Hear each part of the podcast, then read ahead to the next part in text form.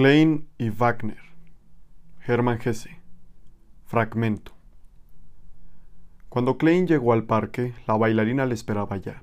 Se paseaba con su paso elástico por los senderos del jardín y apareció de pronto en el umbroso borde de un bosquecillo. Teresina le examinó atentamente con sus claros ojos grises. Su rostro estaba serio y un tanto impaciente. Enseguida empezó a hablar mientras caminaban. ¿Puede explicarme lo que pasó ayer? ¿Cómo fue que nos cruzamos tantas veces? Estuve pensando en ello. Ayer le vi dos veces en el jardín del casino. La primera vez estaba usted parado en la salida y me miró. Parecía usted aburrido o irritado, y cuando yo le vi me dije, a ese le encontré ya en el parque. No me causó usted buena impresión y me esforcé por olvidarle. Luego le vi de nuevo un cuarto de hora más tarde. Estaba usted sentado en la mesa vecina y parecía tan distinto que no advertí enseguida que era el mismo de antes. Y después de la danza surgió de pronto frente a mí y me tendió la mano, o yo se la tendí a usted. Ya no recuerdo bien. ¿Qué pasó? Tiene que saberlo usted.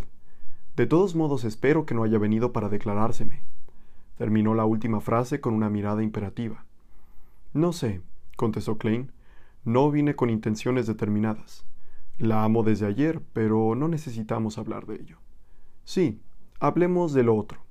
Ayer durante un instante hubo entre nosotros algo que me preocupó y me asustó, como si tuviéramos cierta afinidad o algo en común. ¿Qué es? y lo que más me interesa, ¿qué significa la transformación que sufrió usted? ¿Cómo es posible que en el lapso de una hora usted pudiera tener dos rostros tan distintos? Parecía un hombre que ha vivido algo muy importante. ¿Qué aspecto tenía? preguntó Klein infantilmente.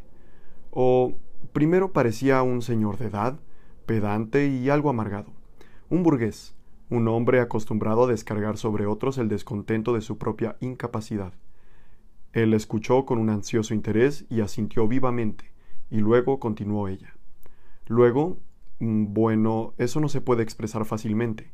Usted estaba un tanto encorvado. Cuando yo le vi, pensé en el primer momento, Dios mío, qué posturas más tristes tienen esos pedantes. Apoyaba usted la cabeza en la mano y daba una impresión muy extraña. Parecía como si fuera usted el único hombre en el mundo, como si le fuera indiferente cualquier cosa que sucediera con usted y con el mundo. Su rostro era como una máscara, horriblemente triste e indiferente. Se interrumpió, como si buscara las palabras, pero no dijo nada más.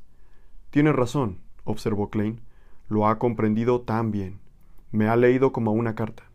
Pero en realidad es natural y justo que usted viera esto. ¿Natural? ¿Por qué? Porque durante la danza usted expresa, aunque bajo forma distinta, exactamente lo mismo. Cuando baila Teresina y también en otros momentos, Usted es como un árbol, o una montaña, o un animal, o también como una estrella absorta, sola por completo, ansiando ser solo lo que es, sin preocuparse de parecer buena o mala. ¿Acaso no es lo mismo que usted advirtió en mí? Ella lo miró atentamente sin contestar. Qué hombre raro es usted, opinó luego vacilando. ¿Y cómo es usted? ¿Es realmente así como parecían? ¿De veras le es indiferente lo que le pueda ocurrir? Sí, pero no siempre. A menudo tengo miedo, pero después vuelve ese estado agradable. El miedo desaparece y entonces todo lo demás me resulta indiferente. Entonces uno es fuerte, gallardo. Indiferente no es quizá la palabra que se ajuste más a la idea. Más bien todo se torna delicioso y bienvenido, sea lo que sea. Por un momento creí posible que usted fuera un delincuente. También eso podría ser, y hasta es verosímil. Uno dice delincuente y afirma con ello la idea de un acto prohibido, pero él, el delincuente, no ha hecho más que manifestar solo lo que lleva dentro. Mire, aquí tiene la semejanza que existía entre nosotros. Ambos, de vez en cuando, en contados momentos, actuamos según lo que somos realmente. Esto es tan excepcional que la mayoría de los hombres ni siquiera lo experimentan jamás. Yo tampoco lo conocía. Decía, pensaba, hacía, vivía solo lo extraño solo lo aprendido, solo lo bueno y lo justo, hasta que un día se acabó. No lo aguanté más. Tuve que huir. Lo bueno ya no era bueno, lo justo ya no era justo. La vida se me hizo insoportable. Sin embargo, deseo poder vivir. Ahora hasta amo la vida a pesar de los tormentos que me trae. ¿Quiere decirme cómo se llamaba y quién es usted? Soy el que usted ve y nada más. No tengo nombre, ni título, ni profesión. Tuve que abandonarlo todo. Un buen día después de toda una vida honesta y laboriosa, abandoné el nido. No hace mucho tiempo de esto. Y ahora tengo que perecer o aprender a volar. El mundo no me interesa más. Estoy completamente solo. ¿Estuvo usted internado? Le preguntó ella un tanto embarazada. ¿Cree usted que estoy loco? No, aunque esto también sería posible y entonces se quedó por completo absorto en la contemplación de sus propias ideas.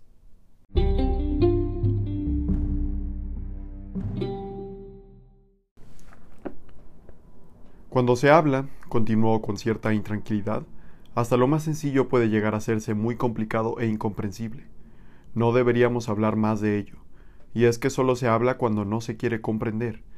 ¿Qué quiere decir? Yo deseo de veras comprender, créame. Me interesa muchísimo. Él sonrió animado. Sí, sí, usted quiere entretenerse.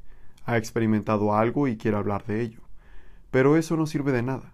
La palabra es el camino seguro para las falsas interpretaciones, para hacerlo todo trivial y desolado. No, usted no me quiere comprender y tampoco quiere comprenderse a sí misma.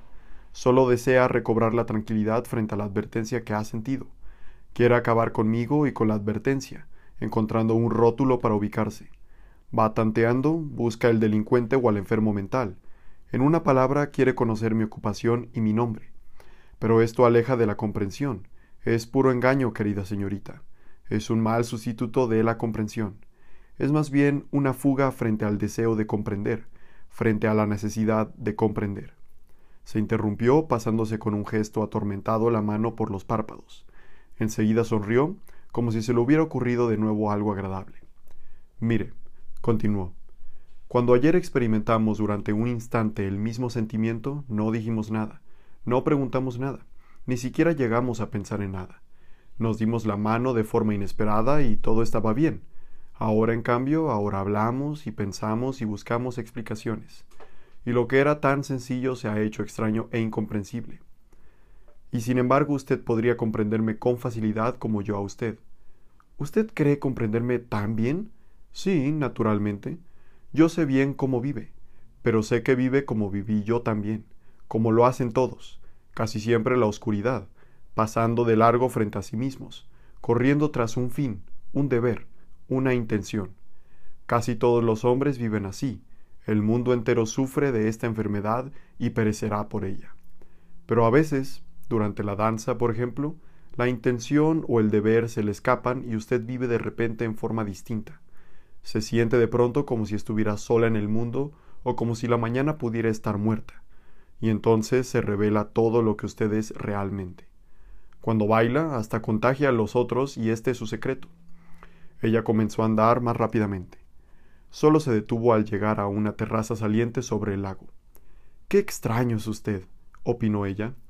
Algunas cosas puedo comprenderlas, pero ¿qué quiere en realidad de mí? Él bajó la cabeza con aire afligido. Está acostumbrada a que todos quieran algo de usted, pero yo, Teresina, no quiero nada que usted misma no desee y no quiera hacer de buena gana. Que yo la ame puede serle indiferente. La felicidad no consiste en ser amado. Cada hombre se ama a sí mismo y sin embargo la mayoría se atormenta durante toda la vida. No, la felicidad no estriba en ser amado. Pero amar, eso sí, eso sí es la felicidad.